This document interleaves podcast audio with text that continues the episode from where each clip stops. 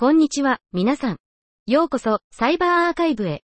この番組では、科学の最前線に迫り、アーカイブに投稿された最新の研究論文を紹介し、その背後にある興味深いストーリーを探求します。私は、ネルフィ、あなたのホストです。サイバーセキュリティに関連するアーカイブ論文を取り上げ、論文の概要を紹介します。さあ、新しい発見と革新的なアイデアに耳を傾けましょう。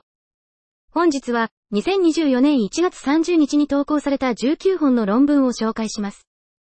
1本目の論文のタイトルは、 Proactive Detection of Voice Cloning with localized watermarking という論文です。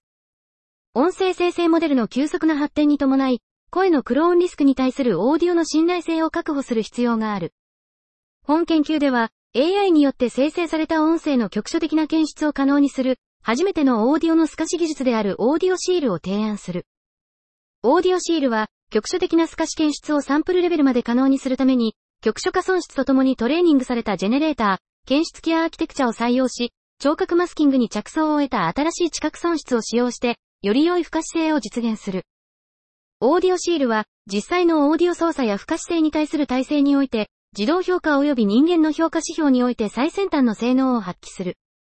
さらに、オーディオシールは高速な単一パスの検出機で設計されており、既存のモデルを大幅に上回る速度で検出を行うことができるため、大規模かつリアルタイムなアプリケーションに最適である。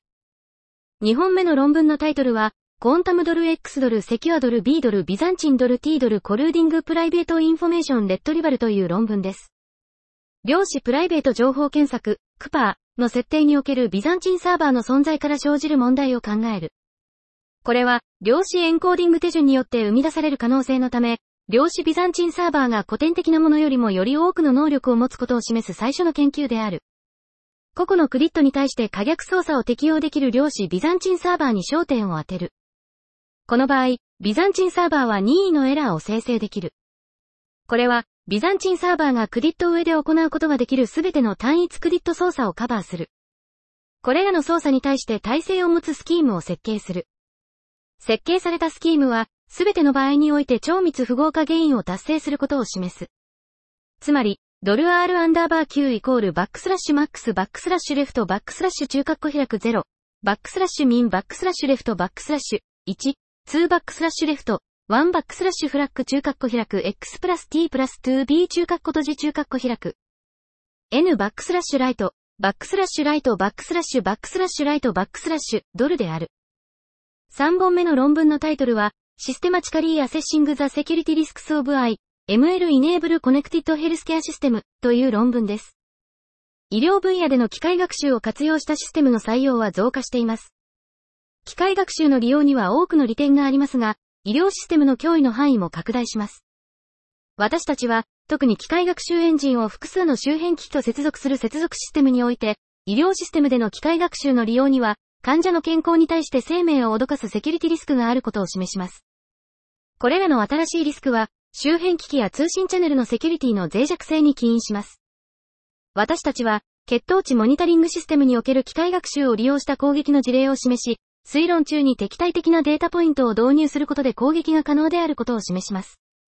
私たちは、血糖値計と機械学習アプリを接続する Bluetooth 通信チャンネルの基地の脆弱性を悪用することで、敵対者がこれを達成できることを示します。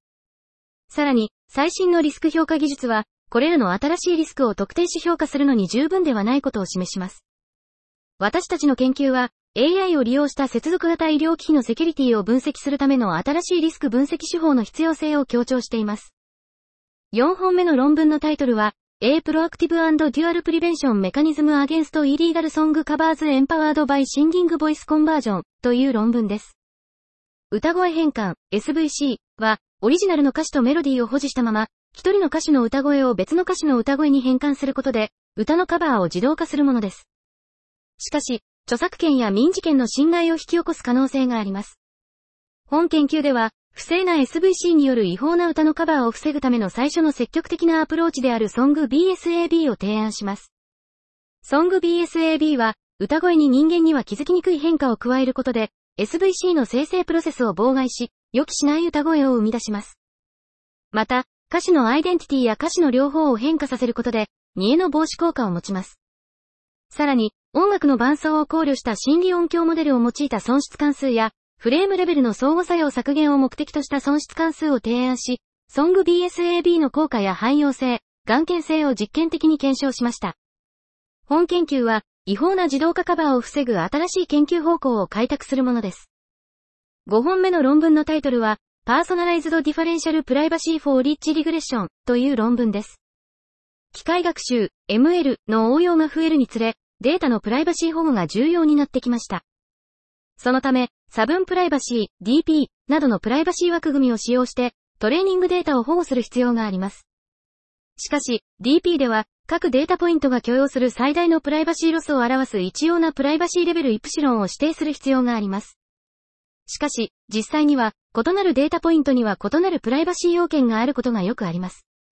一様なプライバシーレベルを設定することは制限が大きく、制度に大きなコストがかかることが多いため、この制限を克服するために、私たちは私たちの新しい個人化 DP 出力接動法、POP を導入します。これにより、各データポイントのプライバシーレベルを指定して立地回帰モデルをトレーニングすることができます。私たちは、POP の厳密なプライバシー証明と、その結果のモデルの精度保証を提供します。この研究は、機械学習における個人化 DP に関する理論的な精度保証を初めて提供するものであり、以前の研究では実証的な評価のみを行っていました。私たちは、合成データセットや未データセット、様々なプライバシー分布で POP を実証的に評価しました。各データポイントが自分のプライバシー要件を指定できるようにすることで、DP におけるプライバシーと精度のトレードオフを大幅に改善できることを示しました。また、POP がヨルゲンセンらの個人化プライバシー技術を上回ることも示しました。6本目の論文のタイトルは、フィネチュニングラージランゲージモデル for Vulnerability Detection という論文です。この論文では、大規模言語モデル LLM をソースコードの脆弱性検出のタスクに適用した結果を示しています。最新の LLM であるスターコーダーの改良版であるウィザードコーダーを利用し、さらにフィネチュニングを行うことで脆弱性検出に適したモデルに適用させました。トレーニングを加速するために、ウィザードコーダーのトレーニング手順を変更し、最適なトレーニング方法を調査しました。また、陰性例が陽性例よりも多い不均衡なデータセットに対して、分類性能を向上させるための様々な技術も検討しました。フィネチューンドされたウィザードコーダーモデルは、コードビートのようなモデルに比べて、バランスの取れたデータセットや不均衡な脆弱性データセットで ROCAUC や F1 の指標が向上し、事前学習された LLM をソースコードの脆弱性検出のために適用させることの有効性を示しています。主な貢献は、最新のコード LLM であるウィザードコーダーのフィネチュニング、トレーニング速度の向上、トレーニング手順と方法の最適化、クラスの不均衡の処理、難しい脆弱性検出データセットでの性能向上です。これは、大規模な事前学習済み言語モデルを特殊なソースコード分析タスクに適用させることで、転移学習の可能性を示しています。7本目の論文のタイトルは、 Randomized Key Encapsulation、Consolidation という論文です。この論文は、暗号鍵の共有における2つのトピックを結びつけるものである。一つ目は、共通のランダム性、類似性を持つ2つの情報源から同一のビット文字列を抽出する、鍵の統合であり、二つ目は公開、秘密鍵ペアにランダム性を組み込むことで量子安全な鍵カプセル化を行うものである。鍵の統合の文脈では、提案された手法は漏洩した情報から有用なデータを抽出する際にイブが直面する複雑さを増加させる。この文脈では、パケットデータネットワークの往復時間から共通のランダム性を確立するために、1で提案された手法に適用される。提案された手法は、共通のランダム性の類似性に応じて秘匿レベルを適用させることができる。さらに、共通のランダム性が利用できない極端な場合には、量子安全な暗号鍵をカプセル化することも可能である。後者の場合、提案された手法は現在量子安全な鍵カプセル化の基盤となっているマクエリー系暗号システムに比べて改善をもたらすことが示されている。1、AK Khandani、Looping for Encryption Key Generation Over the Internet, A New Frontier in Physical Layer Security, 2023 Biennial Symposium on Communications、BSC、Montreal、QC、カナダ、2023ページ59から64。8本目の論文のタイトルは、 ActDroid、An Active Learning Framework for Android Malware Detection という論文です。Android の人気の高まりに伴い、新しいソフトウェアがリリースされるペースに追いつくことができるマルウェア検出システムが必要とされています。最近の研究によると、新しいマルウェアがオンライン上に現れるペースは12秒に1つです。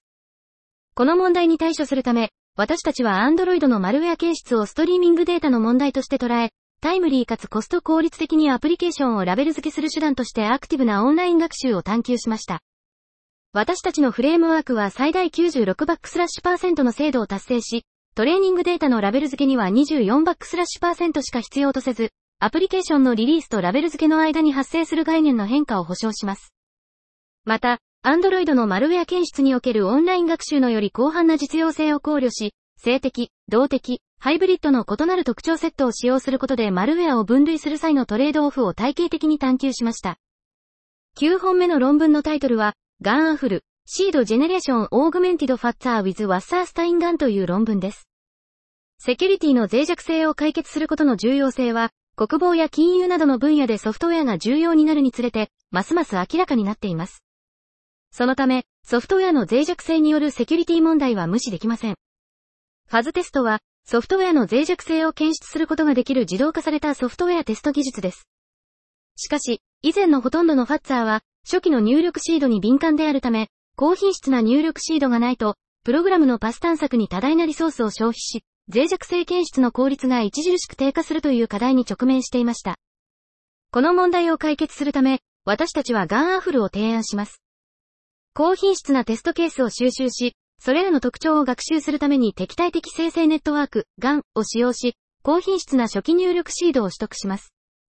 また、GAN に固有のモード崩壊やトレーニングの不安定性などの欠点を克服するために、ワッサースタインガン、ガン、アーキテクチャを使用してトレーニングし、生成されたシードの品質をさらに向上させます。実験結果は、ガンアフルがコードカバレッジ新しいパス、及び脆弱性の発見の面で元のアフルを大幅に上回ることを示し、ガンアフルによるシード品質の効果的な向上を実証しています。10本目の論文のタイトルは、ビットフリッピングデコーダーフェイリュアレートエスティメーション4 V W レギュラー構図という論文です。低密度及び中密度パリティチェック符号の反復復号器の復号失敗率の閉形式の推定は、長年にわたり研究コミュニティの注目を集めてきました。この関心は、量子コンピュータを使用したポスト量子暗号システムでの反復復号器の使用により最近高まっています。このようなシステムでは、モンテカルロシミュレーションでは複合失敗率を推定することが不可能です。本研究では、暗号目的にも使用可能な2反復、並列、ビットフリップ複合機の DFR を正確に推定する新しい手法を提案します。これにより、第2反復でのビットフリップ確率の推定と、第1反復でのシンドローム重み分布の適合推定を行います。数値実験により、モデル化されたシンドローム重み、第一反復終了時の誤って推測されたエラービット分布、及び二反復 DFR の結果を、シミュレータブルな符号のフロア及びウォーターフォール領域で比較します。最後に、レッドエーカーイプトパラメータの DFR を推定し、従来の推定手法に比べて2ドルキャレット中括弧開く70中括弧閉じドル倍以上の改善を示します。これにより、公開権及び暗号分のサイズを約20%短縮し、セキュリティを損なうことなく、ニストカテゴリー1の最小暗号分はバイクのものよりわずかに6%大きくなります。分析された2反復複合機はバイクにも適用可能であり、現在のブラックグレー複合機と交換することで、パラメータを調整することで、強い INDCCA ドルにドル保証を提供します。11本目の論文のタイトルは、コンタムセキュアハイブリッドブロックチェーンシステム for DID based verifiable random function with true linkable ring signature という論文です。この研究では、既存のシステムの欠点を解決するために、安全なスマートコントラクトベースの検証可能なランダム関数、VRF モデルを提案します。量子コンピューティングが台頭する中、従来の公開鍵暗号は潜在的な脆弱性に直面しています。VRF の堅牢性を向上させるために、疑似乱数列の生成には後量子化 Ring-LWE 暗号を使用します。この手法の計算量と関連するオンチェーンのガスコストを考慮し、オンチェーンとオフチェーンがスケーラブルかつ安全に通信できるハイブリッドアーキテクチャを提案します。オフチェーンの計算、例、リングル暗号の妥当性と整合性を保証するために、ツルー講師上の量子安全なリンク可能リング署名スキームと安全な鍵カプセル化メカニズム、ケムを使用します。分散型 VRF では、ブロックチェーンベースの分散型識別子、DID とマルチパーティ計算、MPC を組み合わせ、強化されたランダム性とセキュリティを保証します。提案された VRF モデルのセキュリティとプライバシーの利点を全体的な時間的及び空間的複雑さの近似推定とともに示します。また、VRFMPC モデルのエントロピーを評価し、 Solidity スマートコントラクトの統合方法を概説します。さらに、ランダム性の必要なシナリオに最適な VRF 出力の証明を生成及び検証する方法を提供します。最後に、NIST SP800 の22テストスイートを使用してランダム性を評価し、11の標準テストの合計176のテストのうち97.73%の合格率と、平均ピーチ0.5459を示します。12本目の論文のタイトルは、Probably Robust Multibit Watermarking for I Generated Text via Error Correction Code という論文です。大規模言語モデル LLM は人間の言語に似たテキストを生成する驚異的な能力のために広く使用されています。しかし、これらは犯罪者によって偽のニュースやフィッシングメールなどの欺瞞的なコンテンツを作成するために悪用される可能性があり、倫理的な懸念が高まっています。ウォーターマーキングは LLM の悪用を防ぐための重要な技術であり、LLM によって生成されたテキストにウォーターマーク、0ビット文字列を埋め込むことができます。これにより、LLM によって生成されたテキストを検出し、特定のユーザーに追跡することができます。既存のウォーターマーク技術の主な制限は、ウォーターマークが長いビット文字列の場合に、テキストから正確かつ効率的に抽出できないことです。この制限は、実世界のアプリケーションでの使用を妨げます。この研究では、この課題に対処するために、バックスラッシュテクスト部符中括弧開く誤り訂正符号中括弧閉じを用いた LLM によって生成されたテキストの新しいウォーターマーキング手法を提案しています。我々は強力な理論的分析を提供し、制限された敵対的な単語、トークンの編集、挿入、削除、置換の下で、我々の手法がウォーターマークを正しく抽出できることを示し、証明可能な眼見性を保証します。このブレイクスルーは、我々の広範な実験結果によっても証明されています。実験では、ベンチマークデータセットでの精度と眼見性の両方で、我々の手法が既存のベースラインを大幅に上回ることを示しています。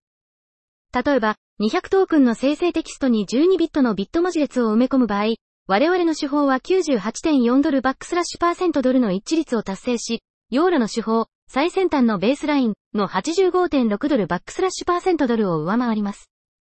200単語の生成テキストに50トークンを挿入するコピーペースト攻撃に対して、我々の手法は90.8ドルバックスラッシュパーセントドルの一致率を維持し、ヨーラの手法の一致率は65ドルバックスラッシュパーセントドル以下に低下します。13本目の論文のタイトルは、Detection and Recovery Against Deep Neural Network Fault Injection Attacks Based on Contrastive Learning という論文です。深層ニューラルネットワーク DNN モデルは推論エンジンとして実行デバイスに実装されると、モデルパラメータを操作して推論実行を妨害するフォルトインジェクションアタックス、フィアスの影響を受けやすくなり、パフォーマンスが大きく低下する可能性があります。本研究では、自己教師あり学習アプローチである視覚表現の対照的学習、CL を深層学習のトレーニング及び推論パイプラインに導入し、フィアスに対して自己回復性を持つ DNN 推論エンジンを実装することを提案します。提案する CL ベースの FIA 検出及び回復、CFDR、フレームワークは、I、一つのテストデータバッチのみでリアルタイムに検出し、E、少量の未ラベルのテストデータでも効果的に回復する特徴を持っています。 CIFAR 10データセットを用いて複数のタイプの FIAs で評価した結果、CFDR は有望な検出及び回復効果を示しました。14本目の論文のタイトルは、A クロスランゲージインベスティゲーションイントゥジェールブレイクアタックスインラージランゲージモデルという論文です。大規模言語モデル LLM は様々な分野で高度なテキスト生成能力を持つことから、ますます人気が高まっています。しかし、ソフトウェアのように LLM にはセキュリティ上の課題があり、ジェールブレイク攻撃による違法コンテンツの生成のリスクがあります。特に未開拓の領域は、安全フィルターを回避するために悪意のある質問を様々な言語に翻訳するマルチリンガルジェールブレイク攻撃です。現在、この特定の脅威に対処する包括的な実証的研究が不足しています。この研究のギャップを埋めるために、私たちはマルチリンガルジェールブレイク攻撃に関する広範な実証的研究を行いました。私たちは、意味を保持する新しいアルゴリズムを開発してマルチリンガルジェールブレイクデータセットを作成し、GPT-4 や LLAMA などの広く使用されているオープンソースや商用の LLM について徹底的な評価を行いました。さらに、解釈可能性分析を実施してマルチリンガルジェールブレイク攻撃のパターンを明らかにし、ファインチューニングの緩和方法を実装しました。私たちの調査結果は、緩和戦略がモデルの防御を大幅に向上させ、攻撃成功率を96.2%減少させることを明らかにしました。この研究は、マルチリンガルジェールブレイク攻撃を理解し、緩和するための貴重な知見を提供します。15本目の論文のタイトルは、3次、A System for Accountability and Applications in Direct Communication という論文です。3次は、ほとんどまたは全く共通の文脈を共有しない当事者間のオンラインコミュニケーションにおける信頼をもたらすシステムです。3次は、強力なプライバシーとセキュリティの特性を持つ独自のやや単調なプライバシー保護評価システムに基づいています。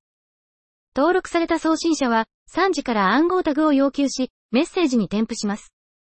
メッセージの受信者は登録アカウントを必要としませんが、送信者のスコアを使用して、どの程度信寄りすべきかを決定することができます。受信者がメッセージを不適切と判断した場合、タグを使用して送信者を3時に報告し、送信者のスコアを減らすことができます。3時の設計は、小さなバイナリデータの送信を許可する通信システムとの互換性を保証します。3時は、送信者と受信者の両方に利益をもたらすことを目的としています。送信者は、受信者がメッセージに付随する評価スコアに反応する可能性が高くなるため、利益を得ることができます。受信者は、前の受信者からの明確な証拠に基づいて、誰とのやり取りをするかをより良い選択ができるようになります。3時は、送信者や受信者が長期的な秘密鍵を保持する必要はありません。私たちは、送信者に対するスコアの整合性保証、送信者と受信者に対する完全な通信プライバシー保証、報告受信者を保護する報告プライバシー保証、及び送信者を保護する非連結性保証を提供します。最後に、私たちは送信者に対するゲーム理論的分析を提供します。私たちは、一定の特性を満たすスコア関数に対して、3時が合理的な送信者を、不適切なメッセージの量を減らす戦略に向かわせることを証明します。16本目の論文のタイトルは、Generative Eye Based Closed Loop fMRI System という論文です。人工知能の生成は、社会で広く利用されており、有用である一方で、無意識の認知プロセスや意思決定に影響を与える可能性があり、誤用のリスクがある。これは認知領域のセキュリティ問題を引き起こすが、人間の脳が悪意のある生成 AI の影響を打ち消すための神経と計算のメカニズムについての研究はまだ行われていない。本研究では、生成対抗システムと神経強化モデルを組み合わせた新しいフレームワークであるデックネフガンを提案する。具体的には、デックネフガンは、人間と生成 AI を並ループシステムで結びつけ、AI が特定の精神状態を誘発する刺激を作り出し、神経活動に外部制御を行うことで、人間の目的はその逆であり、競争して直行する精神状態に到達することである。このフレームワークは、人間の脳が生成 AI の潜在的な影響にどのように反応し、打ち消すかを明らかにすることに貢献することができる。17本目の論文のタイトルは、フラッシュ、A Hybrid Private Inference Protocol for Deep CNNS with High Accuracy and Low Latency on CPU という論文です。この論文では、ホモモフィック暗号、HE と安全な二者計算、2PC を組み合わせた最適化されたプライベート推論、Pi、ハイブリッドプロトコルであるフラッシュを提案しています。このプロトコルは CPU を使用して真相 CNN モデルの Pi 全体のレイテンシを1分未満に減らすことができます。具体的には、フラッシュは高速なスロット回転操作と新しいデータエンコーディング方式に基づく低霊天使の畳み込みアルゴリズムを提案し、これにより従来の手法に比べて4から94倍の性能向上が実現されます。また、標準的な非線形活性化関数 ReLU によって導入される通信コストを最小化するために、フラッシュは多項式ドル X キャレット2プラス X ドルで ReLU を置き換え、この新しい活性化関数を使用して真相 CNN モデルを訓練します。この訓練されたモデルは、 CIFAR 100分の10や Tiny ImageNet の分類において、従来の手法に比べて平均で16%の精度向上、 ResNet 32では最大40%を実現します。さらに、フラッシュはオフライン通信を必要とせず、通信コストを84から196倍削減する効率的な 2PC ベースのドル X キャレット2プラス X ドル評価プロトコルを提案します。これにより、CPU 上で実装したフラッシュの Pi 全体の0点子は、シフェア100では0.02分、 Tiny ImageNet では0.57分となり、データ通信量は CIFAR 100では 0.07GB、 Tiny ImageNet では 0.22GB となります。フラッシュは、レイテンシで従来の手法に比べて16から45倍、通信コストで84から196倍の改善を実現します。さらに、 ImageNet でもフラッシュは CPU 上で1分未満のレイテンシと 1GB 未満の通信量を実現することができます。18本目の論文のタイトルは、Revisiting Gradient Pruning, A Dual Realization for Defending Against Gradient Attacks という論文です。共同学習 CL は、ユーザーのプライバシーを保護するために、ユーザーが勾配の更新を共有することでモデルを共同で学習する分散学習フレームワークです。しかし、勾配逆転攻撃、ジアスにより、共有された勾配からユーザーのトレーニングデータを復元することができ、CL に重大なプライバシーの脅威をもたらします。既存の防御方法は、差分プライバシー、暗号化、及び接動防御などの異なる技術を採用してジアスに対抗しています。しかし、すべての現在の防御方法は、プライバシー、有用性、及び効率の間に優れたトレードオフがあります。既存の解決策の弱点を緩和するために、私たちは勾配の選定に基づく新しい防御方法であるデュアルグラディエントプルーニング、DGP を提案します。DGP は、勾配の選定をわずかに変更することで、より強力なプライバシー保障を提供し、通信効率を改善することができます。さらに、DGP は収束と反化性能の理論的分析により、通信効率を大幅に改善することができます。私たちの広範な実験では、DGP が最も強力なジアスに対して効果的に防御し、モデルの有用性を損なうことなく通信コストを削減できることを示しています。19本目の論文のタイトルは、Using Motion Forecasting for Behavior Based Virtual Reality, VR, Authentication という論文です。仮想現実、VR、環境で相互作用するユーザーのタスクベースの行動生態認証は、人の体の動きの軌跡をユニークな署名として使用することで、シームレスな継続的な認証を可能にします。行動生態認証のための深層学習ベースのアプローチは、ユーザーの軌跡の完全またはほぼ完全な部分を使用すると高い精度を示しますが、タスクの開始時に小さなセグメントを使用すると性能が低下します。したがって、既存の技術を使用して設計されたシステムは、将来の軌跡のセグメントが利用可能になるまで脆弱です。本研究では、トランスフォーマーベースの予測を使用して将来のユーザーの行動を予測し、予測された軌跡を使用してユーザー認証を行う初めてのアプローチを提案します。私たちのアプローチは、現在のタスクベースの環境でのユーザーの軌跡が与えられた場合、ユーザーがタスクの目標を達成するために大幅に行動を変更することはないという考えに基づいています。ミラーらの公開された41人のボール投げデータセットを使用して、予測データを使用することでユーザー認証の改善を示します。予測を使用しない場合と比較すると、私たちのアプローチは認証の等価誤差率、EER を平均23.85%減少させ、最大36.14%減少させます。本日の紹介は以上となります。それでは、また明日をお会いしましょう。さよなら。